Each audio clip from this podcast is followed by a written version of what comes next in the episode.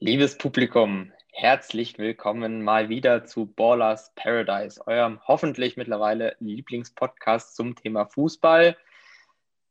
Der achte Spieltag liegt äh, in der Vergangenheit.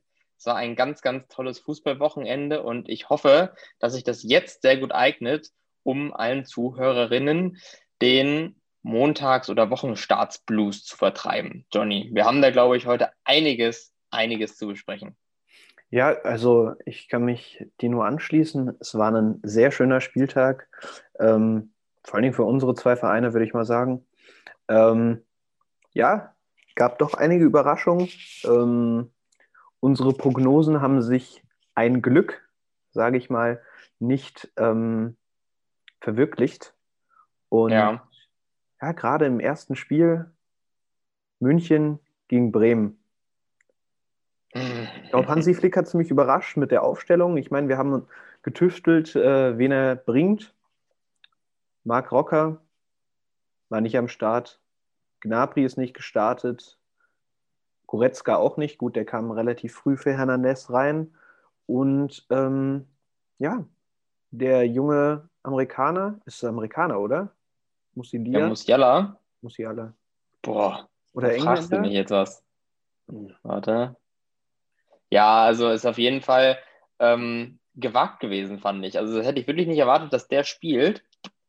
Ja, ist jetzt die Frage. Glaubst du denn, er hat sich da so bewährt am Ende? Ähm, Geht so, oder? Ja, ist tatsächlich Engländer. Halb Engländer, halb Deutscher, wenn ich es richtig sehe. Ja, genau, genau. Ja. Ähm, ja, scheint im Training zu überzeugen. Und ich meine, wenn man einen teuren Neuzugang davon abbringt, wenn Not am Mann ist, in der Startelf zu stehen, dann herzlichen Glückwunsch.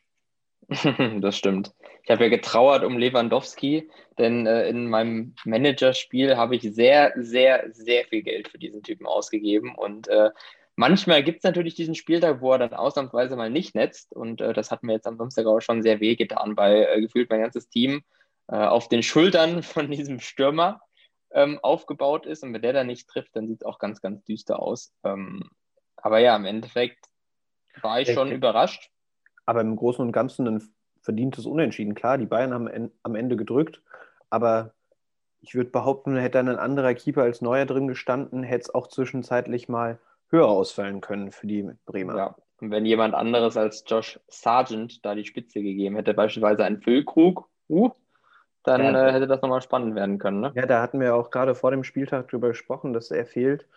Ähm, auch eine Davy Selke wäre, glaube ich, von seiner Schnelligkeit und doch, ja, die Erfahrung, die er mehr hat, denke ich, würde das schon ähm, stabiler gestalten, das ganze Stürmerspiel. Aber naja, im Großen und Ganzen kann man sagen, die Bremer haben sich da gut präsentiert, standen hinten doch relativ safe und haben sich. Jetzt sind ähm, sie für mich endgültig kein Abstiegskandidat. Ich habe dir immer noch so ein bisschen durch die Vorsaison abgespeichert als Wackelkandidat.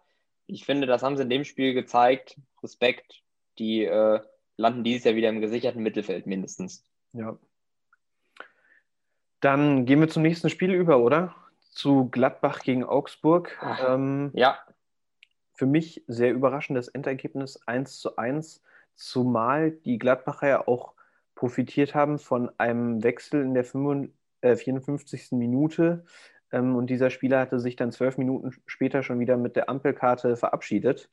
Ähm, und für mich war das Ding, ich habe Konferenz geguckt, für mich war das Ding in dem Moment eigentlich gegessen und auf einmal hämmert Caligiuri dieses Ding da noch rein.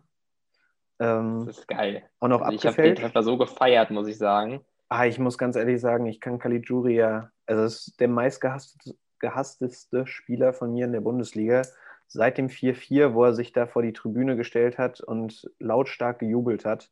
Ähm, wünsche ich dem wirklich ähm, keinen Erfolg mehr. Für mich ist er so einer, ich würde ja nicht mal sagen, dass er unterbewertet ist, aber der hat jetzt schon den ein oder anderen Verein in seiner Vita stehen. Er hat ja bei Freiburg, glaube ich, seine Karriere gestartet. Hat dann ja, daher kenne ich ihn ja wirklich, ne, die Zeit in Wolfsburg, wo er ja ein paar ja. Jahre wirklich gut gespielt hat. Aber ich gar nicht so erwartet hätte, dass er sich danach auch noch weiter in der Liga hält. Dann bei Schalke der absolute Leistungsträger gewesen. Jetzt in Augsburg macht er schon wieder wichtige Tore. Ich finde, der, weiß nicht, der schwingt sich auf. zu so einem Standing, was so ein Max Kruse mittlerweile bei einigen Vereinen hat, dass der halt bei diesen kleineren Vereinen da echt, also Bäume ausreißt gefühlt mit seiner Leistung. Das finde ich ja. echt krass, weil der ist auch nicht mehr der Jüngste.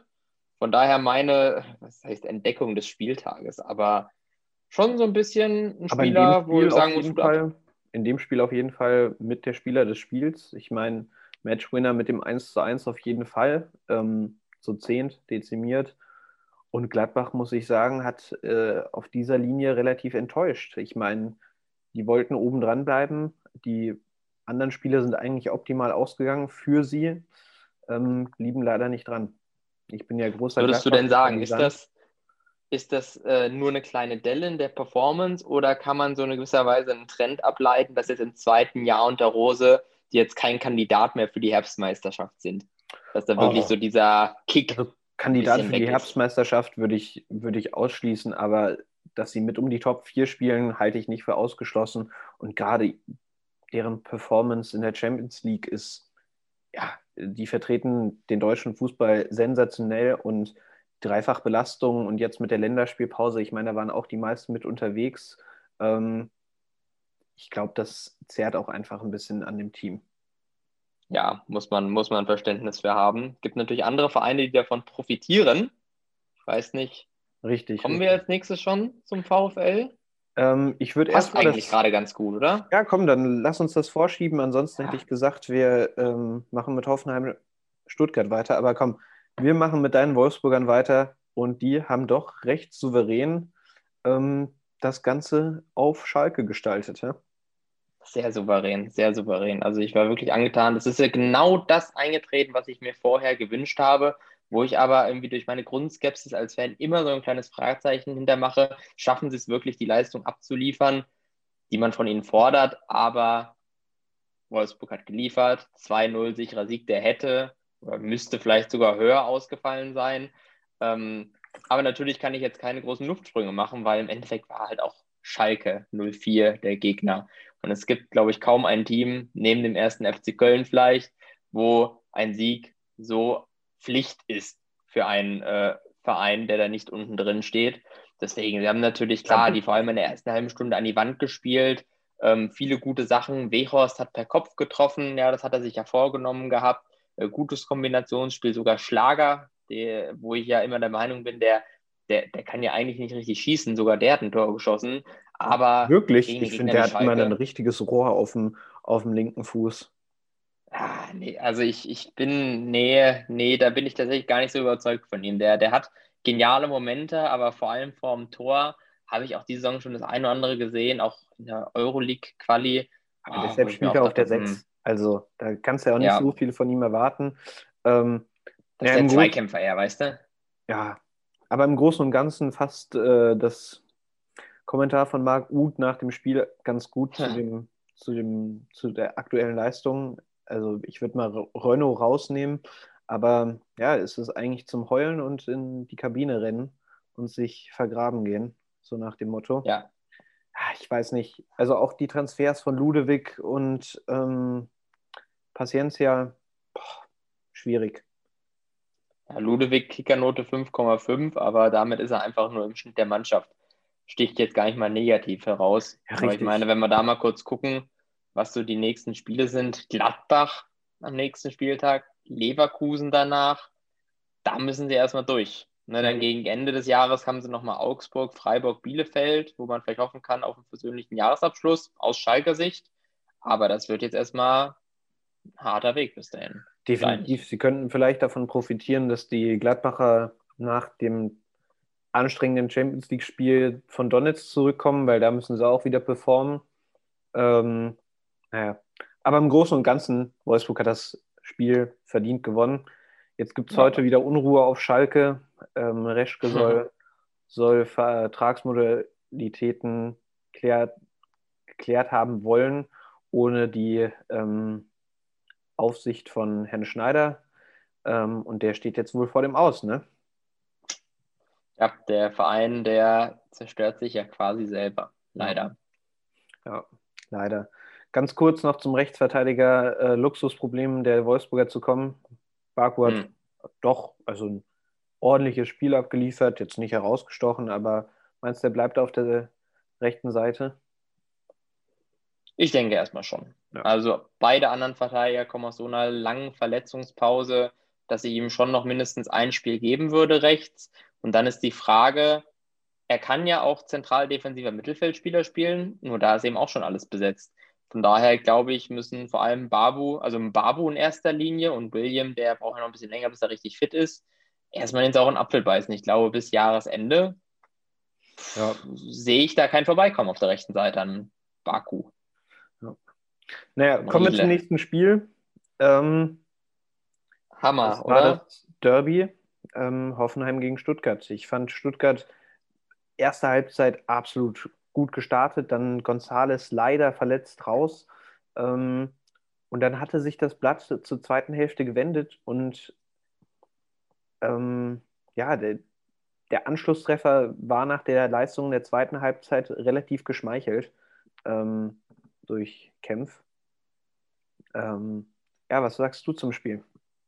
Also ich, ich, ich leide wirklich mit, mit dem Trainer tatsächlich, mit dem Sebastian Hoeneß weil der mir eigentlich sehr sympathisch ist, auch allein schon durch den Sieg gegen die Bayern bewiesen hat, dass er ein guter Coach sein kann. Und ähm, das ist aber aktuell wieder dieses typische Hoffenheimer Problem, dass die ihre Kräfte und ihre Spielweise nicht dosieren können. Ja, sie spielen, das auch in den letzten Saisons haben sie das immer mal wieder gezeigt, zu ja, naiv, zu offensiv, unverblümt und dann diese, diese Last-Minute-Gegentore, das ist halt vor allem bei dieser Dreifachbelastung halt echt ein Genickbruch. Und das, also es tut mir leid für die Mannschaft, weil ich die seit Jahren immer super gerne spielen sehe. Aber auch am Wochenende, aus Stuttgarter Sicht, war es ja verdient, dass die den Punkt da mitgenommen haben. Ne? Und Hoffenheim fehlt da leider die Cleverness, um sowas dann mal ähm, über die Zeit zu bringen. Super ärgerlich.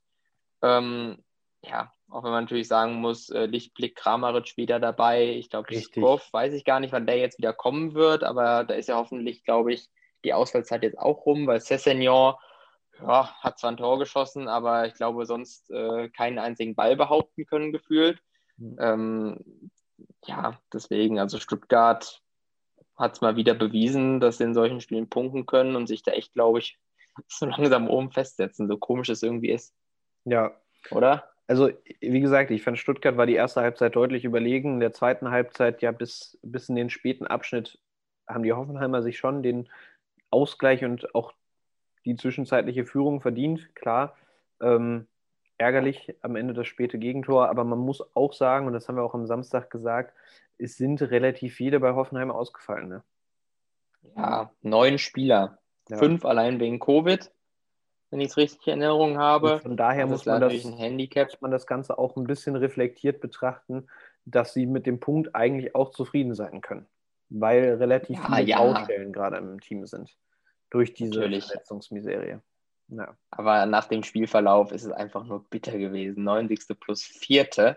Und äh, wie der kämpft, den da irgendwie aus der Drehung eigentlich mit dem Rücken zum Tor gestanden, dann der irgendwie in die Ecke schiebt. Und das ist ja wohlgemerkt kein Stürmer. Ist es, also ich kann Höhne so verstehen. Ich habe die Bilder gesehen, wie er wirklich nur die Hände vor den Kopf geschlagen hat. Ähm, das war richtig eine bittere Pille. Ja, bittere Pille auch ähm, das nächste Spiel. Wir haben ja davon gesprochen, dass es eigentlich nur eine Frage der Höhe wird. Aber Fehlanzeige. 2 hm. zu 1 hat Leverkusen hm. gewonnen. Und das, obwohl Bielefeld keinen Schuss aufs Tor hatte. Ich meine, über das Tor von Eigentor von Radetzky brauchen wir nicht sprechen. Das war, es war einfach ärgerlich. Ähm, und dass der Unglücksrabe, also ich glaube, das war ich, Dragovic hat sich seine Karriere, glaube ich, ganz anders vorgestellt. Und dass er das Anschlusstor bzw. Siegtor in der 88. Minute macht, macht ist auch ähm, ja, sehr beschreibend für das Spiel gewesen, glaube ich. Absolut skurril. Also Leverkusener, ja, ich habe, glaube ich, vor dem Spieltag noch erzählt, dass Bailey ja aufstrebende Form hat und äh, ja. hat wieder genetzt. Das äh, finde ich äh, super, freut mich für ihn und dann natürlich das Spiel total komischen Verlauf gehabt. Also da diese Eigentor von Radetzky, das wird es, glaube ich, auch in jeden Jahresrückblick schaffen, weil wie der da über, über den Fuß gerutscht ist, das hatte schon Slapstick-Manier. Und äh, dann sah es ja auch lange nach Unentschieden aus. Da haben sie am Ende doch noch ein bisschen äh, Glück des Tüchtigen gehabt, dass sie da noch ähm, das 2-1 mitgenommen haben. Ansonsten wäre das mega ärgerlich gewesen. Ne? ja, vor allen Dingen, also in dem Spiel hat sich einfach gezeigt, dass Bielefeld nach vorne leider nicht so viel bringen kann. Ähm, ja, und noch nicht ganz Bundesliga-Niveau erreicht haben. Gut, es war auch gegen Leverkusen, muss man auch noch ja, relativ, ähm, ja, wie soll man sagen, reflektiert betrachten und ähm, das jetzt nicht als Gradmesser nehmen, ob sie Bundesliga tauglich sind. Ähm, das stimmt. Es ist keine Standortbestimmung gewesen für den Verein. Und 1-2, wenn du das Ergebnis so liest, denkst du dir, ach, das hätte auch schlechter ausgehen können für die. Ja, auf jeden Fall. Aber was, also ich finde, Radetzky hat immer mal so einen kleinen Patzer drin. Ich meine, auch früher schon bei der Eintracht hat er sich den einen oder anderen Fauxpas geleistet. Zum Beispiel das Handspiel gegen Gladbach dürfte auch schon vier, fünf Jahre her sein. Ähm, weiß nicht, ob du dich daran erinnerst. Irgendeinen Fehlpass gespielt und dann nach vorne mhm. gerichtet und den Ball mit der Hand ins Haus geschlagen. Naja, unspektakuläres Spiel. Apropos Frankfurt und Ex-Verein. Frankfurt gegen Leipzig, Samstagabend. Das hast du dir gut zurechtgelegt, Johnny. Erstes Flutlichtspiel. Ja, und das war nicht mal geplant. Ja. Ja. das ist nicht wie bei den Sky-Moderatoren, die dann sagen, apropos spannend, wir haben hier noch einen super Film für Sie im Sky Store. Ja, herzlichen Glückwunsch. Ähm, da finde ich zum Beispiel, die machen das von The Zone deutlich besser. Ähm, ja. ja. Die Eintracht gegen, hm. gegen Leipzig, ja. War mal wieder ein Spiel, wo die Leipziger keinen Sieg mit aus Frankfurt nehmen konnten. Mhm. Und das. Hättest denen ja zugetraut an sich. Ja. Aber äh, Barkok hat was dagegen. Ich glaube, das ist der neue Frankfurter Up-and-Coming Star. Schon gut gespielt, ja, immer eingewechselt worden und jetzt gegen Leipzig, ja, eigentlich schon Matchwinner gewesen. Ich meine, hätten sie gewonnen, wäre es noch wichtiger gewesen, aber auch so hat er denen ja den Weg zum Unentschieden bereitet, was ja für die Eintracht also super akzeptabel ist im Endeffekt. Auf jeden Fall. Also ich denke auch, ich meine, wir haben es in dem letzten Rückblick angesprochen, vor zwei Wochen. Barkok zweimal eingewechselt, zweimal Spieler des Spiels, also auf jeden Fall für die Frankfurter Seite. Ähm, und jetzt hat er sich mal sein Startelf ähm, Comeback, ich glaube, nach drei Jahren verdient. Ähm, ja. Er war ja zwischenzeitlich. Ähnlich wie Passlack, oder? Fällt mir gerade so ein. Passlack, so, so, so dieses ähm, vergessene Talent, was jetzt auf einmal wieder ausgegraben wird und ja. liefert. Ja. Geil. Ansonsten schön, dass Kostic wieder von Anfang an dabei war. Das freut mich natürlich auf Frankfurter Seite. Ähm, ja, und Leipzig muss eigentlich mit dem Team da drei Punkte mitnehmen. Mhm. Sörlot wieder leider gar nicht gut gespielt auch überhaupt nicht ins Spiel reingekommen. Deshalb auch die logische Konsequenz, äh, dass er in der Halbzeit passen musste für Paulsen, der dann auch Torschützen gemacht hat. Ja. ja, absolut. Also ähm, Sörlot. da müsste man sich nochmal genauer mit beschäftigen, weil mir sind seine Anlagen nicht so richtig sichtbar. Also nur weil er jetzt in Leipzig spielt und von denen gekauft wird, heißt das ja nicht automatisch, dass es ein super talentierter Stürmer ist. Ähm, der hat, ja klar, hat er schon ein Tor gemacht, glaube ich ja, wenn ich mich da jetzt richtig erinnere. Aber, ach, also, mir, mir fehlt da so im Endeffekt wirklich der Horizont, um jetzt sagen zu können, ey, wartet mal ab, der, der hat noch einen richtigen Durchbruch, weil bisher liefert er einfach nicht. Und irgendwie mir fehlt da aktuell so ein bisschen die Fantasie. Also der Siehste, hat, genau in sieben Spielen in der Bundesliga null Tore und in der Champions League hat er einmal gespielt und da auch nicht genetzt. Ja. ja. Und, und was ist denn sein Signature Move? Weißt du, also was, was hebt ihn denn ab da vorne? Ja, bisher leider nichts und ähm, da muss ich sagen, würde ich als Paulsen auch ähm, die Barrikaden gehen, wenn der mir immer vorgesetzt werden würde. Ja, ja, das stimmt. Also das, das wird sicherlich spannend bleiben, weil ohne Werner ist das natürlich schon ausgeglichener da vorne im Sturm, ähm, der Konkurrenzkampf. Aber Paulsen, da klar, also sowas von klar die Nase vorne aktuell, keine Frage. Ja, Konkurrenzkampf könnte es auch bald bei Dortmund vielleicht im Sturm geben. Hä? Wobei bei, bei der Performance von Erling Haaland, ähm, glaube ich, gibt es da kein Vorbeikommen. Boah, ich muss sagen, in der ersten Schön, Halbzeit, in der ersten Halbzeit typisches Dortmunder Antasten, so wie in der Bundesliga eigentlich die ganze Saison schon. Wieder kein Tor gemacht in der ersten Halbzeit und dann ähm, ja, durchgestartet. Und ich hatte es dir schon in der Memo gesagt, ähm, als wir uns kurz nach am Abend unterhalten hatten, ähm, wie der Erling Haaland die Schnittstellen findet, in die er reinläuft und den Pass fordert. Boah, das ist halt, ich weiß nicht, das ist einfach schon Weltklasse-Niveau. Ähm, aber ich muss auch sagen, generell Emre Can super gut gespielt. Ähm, auch Guerrero fand ich gut. Meunier, ähm, ich meine, über den hatten wir es ja jetzt ein paar Mal. ähm, ja, schwieriges Thema. Schwieriges, schwieriges Thema, Thema, aber ähm, also bezeichnend für seine Unsicherheit, glaube ich, fand ich äh, die Hereingabe vor dem 4 zu 1, weil aus dem Winkel kann man auch mal schießen. Das soll jetzt kein Vorwurf sein. Ich meine, es ist ja immerhin ein Tor gefallen, im Liegend von Guerrero. Aber hm. ähm, ich weiß nicht, da muss vielleicht auch mal der Mut kommen, ähm, zu schießen. Vor allen Dingen bei einem 3-1. Ja. ja, ich wundere mich halt. Also, das sind halt alles Sachen, über die wir sprechen. Sage ich mal, das passt zum Profil eines 20-Jährigen, aber nicht zum Profil eines 28-Jährigen nach. Muss ich oh, ich traue mich nicht da vorne. Der kommt ja, von einem Weltclub wie PSG und, und schafft es sich, es schafft es nicht, sich da richtig in diese Mannschaft einzugliedern. Das finde ich schon irgendwie ein bisschen bedenklich, muss ich sagen. Hm. Naja. Weil das sich ja auch festigt. Auf jeden Fall fand ich, die Dortmund haben ähm, vor allen Dingen ab der zweiten Halbzeit ein super Spiel gemacht. Äh, beim Gegentor eigentlich alles richtig gemacht. Kopfballduell gewonnen, den zweiten Ball dann leider verloren und dann standen sie ein bisschen zu passiv, haben dann ein schönes Tor von Kunja bekommen. Also da kann man nichts sagen. Ähm, dass Kunja einen Doppelpack gemacht hat, hat mich ein bisschen geärgert, weil ähm, in der ersten Halbzeit hat man Haaland das Standbein weggetreten, beziehungsweise so einen kleinen Kniekick gegeben. Ähm, und da wurde nicht eingegriffen. Und das war für mich eher ein Elfmeter als das Einfädeln von ähm, Gwen, äh, Gendusi. Ja, danke dir. Gendusi. Ach, also glaube ich. Den werde ich nicht mehr aussprechen können. Glaube ich zu wissen. In unserem Podcast. Ähm, ja, das hat mich ein bisschen geärgert. Und dann kam es in der 85. Minute zu dem, worauf wir alle gewartet haben. Mukoko hm. hat mit 16 Jahren und einem Tag den Platz betreten. Ja, verrückt. So schnell dreht sich auch die Dortmunder Welt, dass Haaland mit 20 ja eigentlich das neue Talent, weil laut Alter ist er ja, sage ich mal, noch, noch in diesem Talente-Profil ähm, drin. Und aber zack, Mokoko eingewechselt, jetzt ist quasi direkt der nächste Hype entfacht. Und Haaland hat man schon das Gefühl, das wird schon ein bisschen für selbstverständlich genommen. Ja, der netzt ja immer, ne? Ja, richtig. Witzig. Ja, aber ich meine, also, wenn man sich das da vorne anguckt, Niklas, da, da haben wir ein Luxusproblem. Also, mit einem warmen ums Herz als Dortmund-Fan. Ich meine, der so kommt in der 62. Vor. Minute einen Bellingham für einen Dahut und ersetzt ihn auf der 6 bzw. 8. Auch ein Top-Talent. Dann kommt Reiner für Reus rein. Ähm, gut, Nico Schulz, ah, momentan ein schwieriges Thema. Mukoko für Haaland.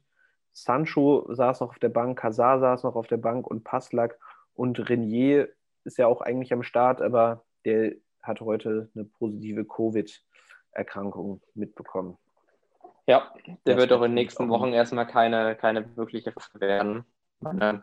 Wurde ja schon verlautet, glaube ich, dass, dass man von Mokoko jetzt, sage ich mal, nicht erwarten sollte, dass der jetzt in den nächsten Spielen da schon irgendwie ja, krass viele Minuten sammelt. Ich finde, das war eher so ein symbolischer Akt, ihn da mal reinzuwerfen, um ihn zu belohnen.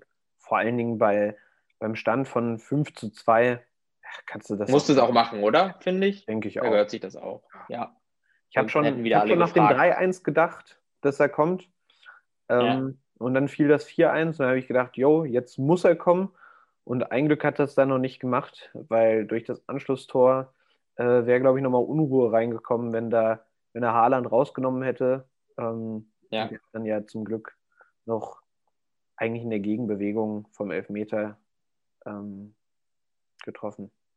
Ja, absolut. Kleine Randnote ja. auch. Reus als Kapitän wieder, finde ich, findet so langsam zu seiner alten Form zurück. Also das ist wieder der, ja, sage ich mal, der das Spiel so ein bisschen treibt, der auch wieder mehr gute Bälle spielt, guten Freistoß geschossen, äh, 1-0, äh, 1-1, glaube ich, auch vorgelegt. Ja, das 1-1 hat er, da hat er den Pass ähm, recht flugs auf den Schaden gespielt und der hat dann genau. aufgelegt. Ah ja, genau. Genau. Siehst du, das ist natürlich wieder schön, dass er wieder so mitten im Spiel ist, da hat sich das von Favre bewahrheitet, dass der jetzt äh, Schritt für Schritt wieder zum Fixpunkt der Mannschaft wird da im Mittelfeld.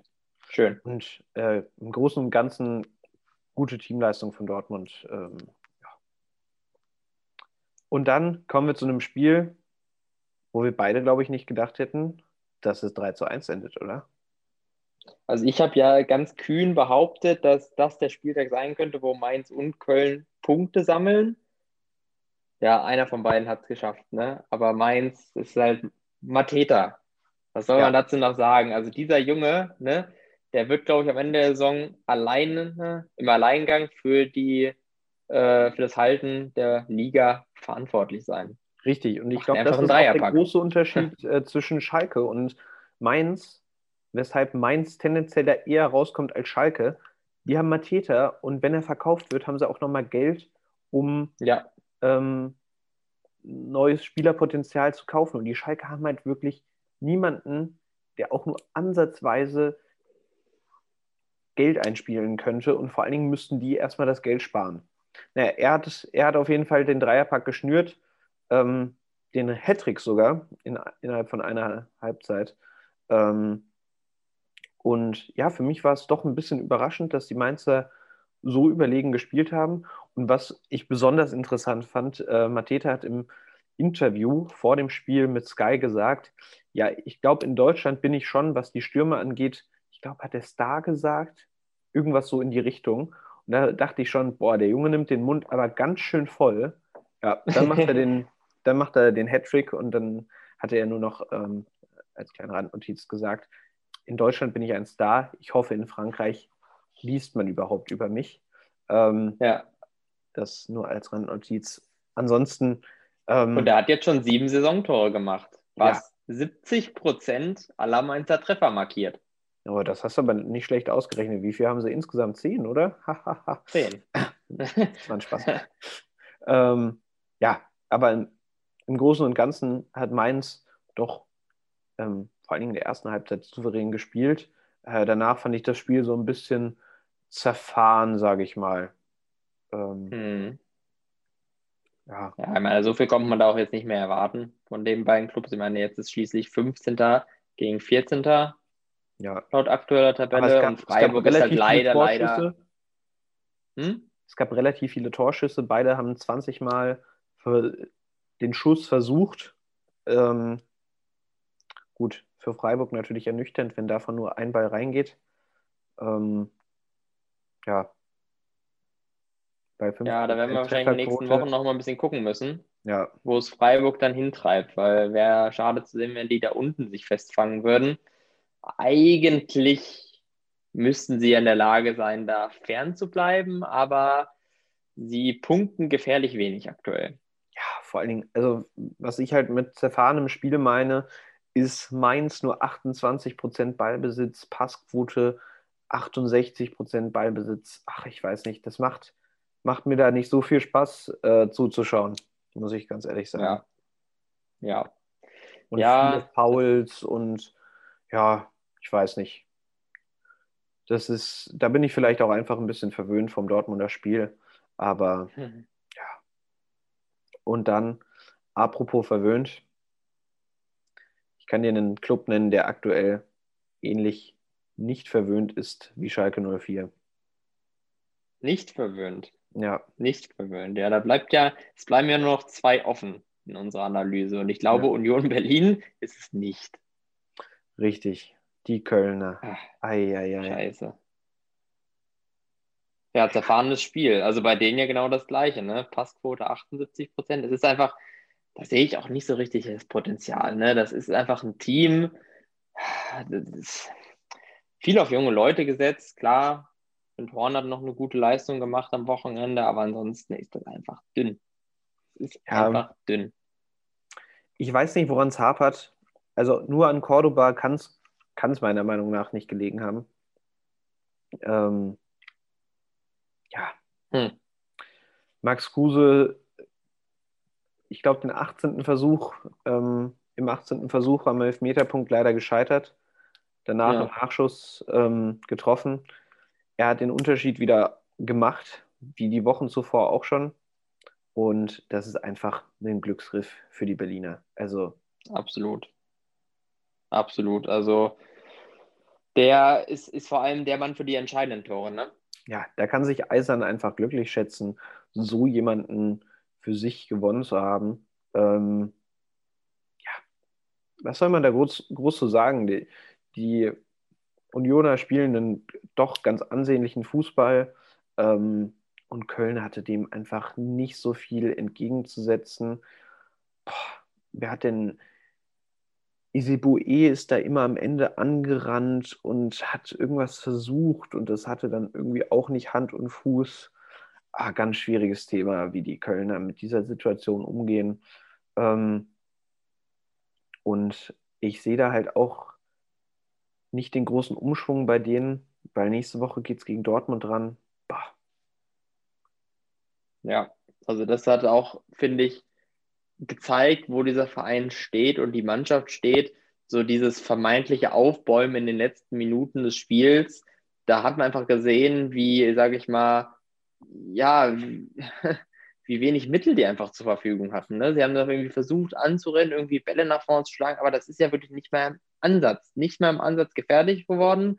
Rex Bitschein natürlich noch ganz zum Schluss, das war aber wirklich mehr Glück als Können, da den irgendwie so. auf einmal noch an Außenpfosten gezimmert.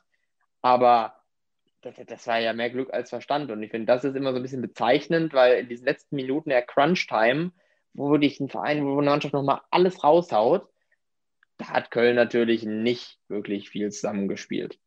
Ja, und wenn ich dann an nächste Woche denke, wenn sie da, wenn sie so antreten wie gegen München, haben sie vielleicht eine Chance, da auch einen Punkt mitzunehmen in Dortmund. Aber wenn sie da antreten wie gestern, dann wird das eine Frage der Höhe. Und auch nächste Woche wird das ganz interessant, wenn München in Stuttgart dran muss. Ähm, und ob die Stuttgarter da auch wieder ähnlich gut starten ähm, wie gegen Leverkusen. Habe ich das richtig in Erinnerung? Mhm. Ähm, und vielleicht auch einen Punkt zu Hause halten können gegen die Bayern, die nach einem schwierigen Spiel ähm, gegen Salzburg vielleicht auch federn lassen. Stoff, Stoff für unsere Vorberichterstattung zum nächsten Spieltag, auf jeden Fall. Ja. Mal wieder ja, einiges zu bequatschen. Richtig. Wir hören uns dann ja spätestens am Freitag. Ähm, korrekt, korrekt. Mit Spiel. quasi einer kurzen Analyse der internationalen Woche und dann direkt wieder rüber ins Tagesgeschäft in der Bundesliga. So mag ich das. Richtig. Mal wieder schön was und dann hast du ja am Freitag zur Primetime was zu schauen, oder? Ja. Schön, da freue ich mich. Ja. Wie ein abend, abendfüllender Film im Fernsehen, dann das schöne Wolfsburger Spiel mit hoffentlich auch wieder guten Siegchancen. Bin gespannt. Halte ich nicht für ausgeschlossen. An dieser Stelle danke fürs Zuhören. Ähm, genau. Ich wünsche dir einen schönen Abend. Ähm,